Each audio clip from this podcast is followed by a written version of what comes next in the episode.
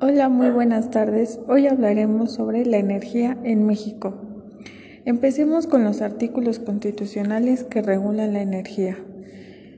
Artículo 25 constitucional. En este artículo se analiza la interpretación jurídica de responsabilidad social de las empresas privadas. En principio te intenta definir cuáles son las implicaciones de esta responsabilidad social y ante quiénes deben de ser socialmente responsables de dichas empresas. Posteriormente se hace un análisis de la interpretación constitucional por tratarse de un dispositivo de ese rango.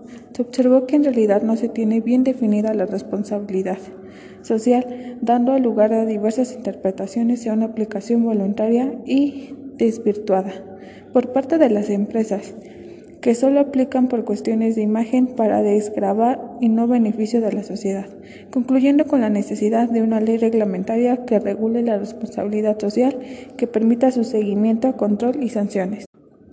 Posteriormente hablaremos del artículo 27 constitucional.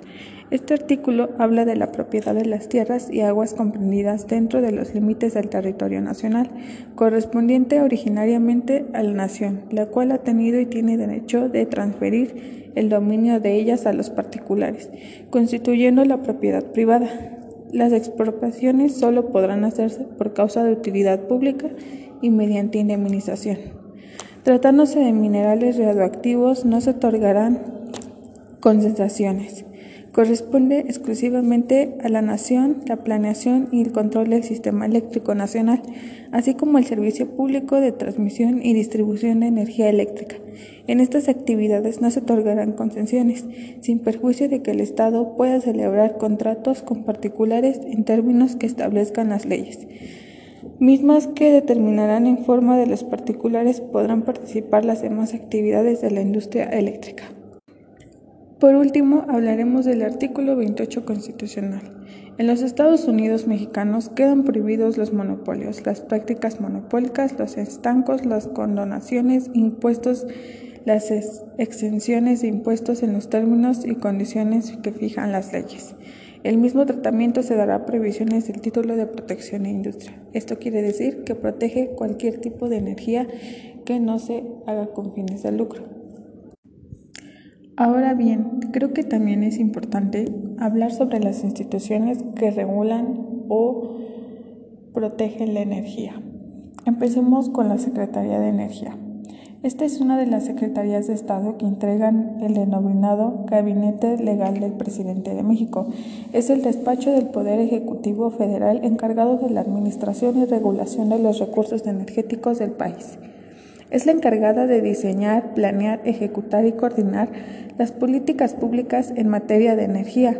Lo anterior incluye vigilar que la política energética se conduzca con apego a la protección del medio ambiente y el desarrollo sostenible administrar los recursos naturales energéticos que la Constitución considera propiedad de la nación y que son estratégicos para la economía del país, otorgar y revocar concesiones a los particulares para la explotación de los recursos energéticos y encabezar los consejos de administración de petróleos mexicanos y Comisión Federal de la Energía. También hablaremos de la Comisión Nacional de Hidrocarburos. La Comisión Nacional de Hidrocarburos es una de las dependencias del Poder Ejecutivo Federal, con personalidad jurídica autónoma, técnica y autoeficiencia presupuestaria.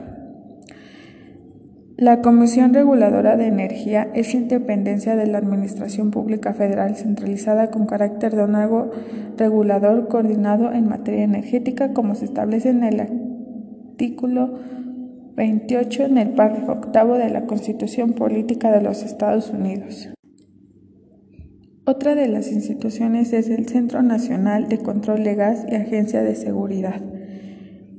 Este fue creado en agosto del 2014. Es un organismo descentralizado de la Administración Pública Federal sectoriado en el CENER.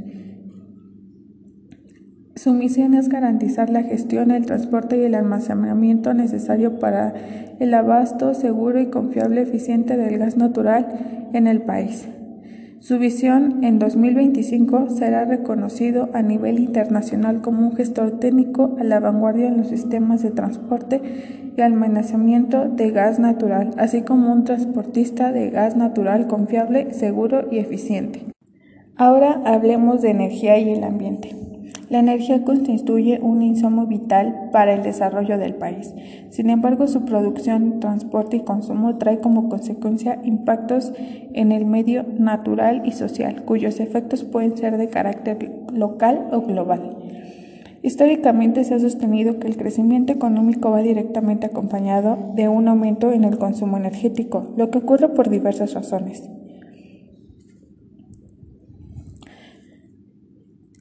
Si bien el marco legal se encuentra bajo la administración del Ministerio de Medio Ambiente, el Ministerio de Energía ha comprometido trabajar en resguardo ambiental y social en zonas de construcción y operación de los proyectos energéticos.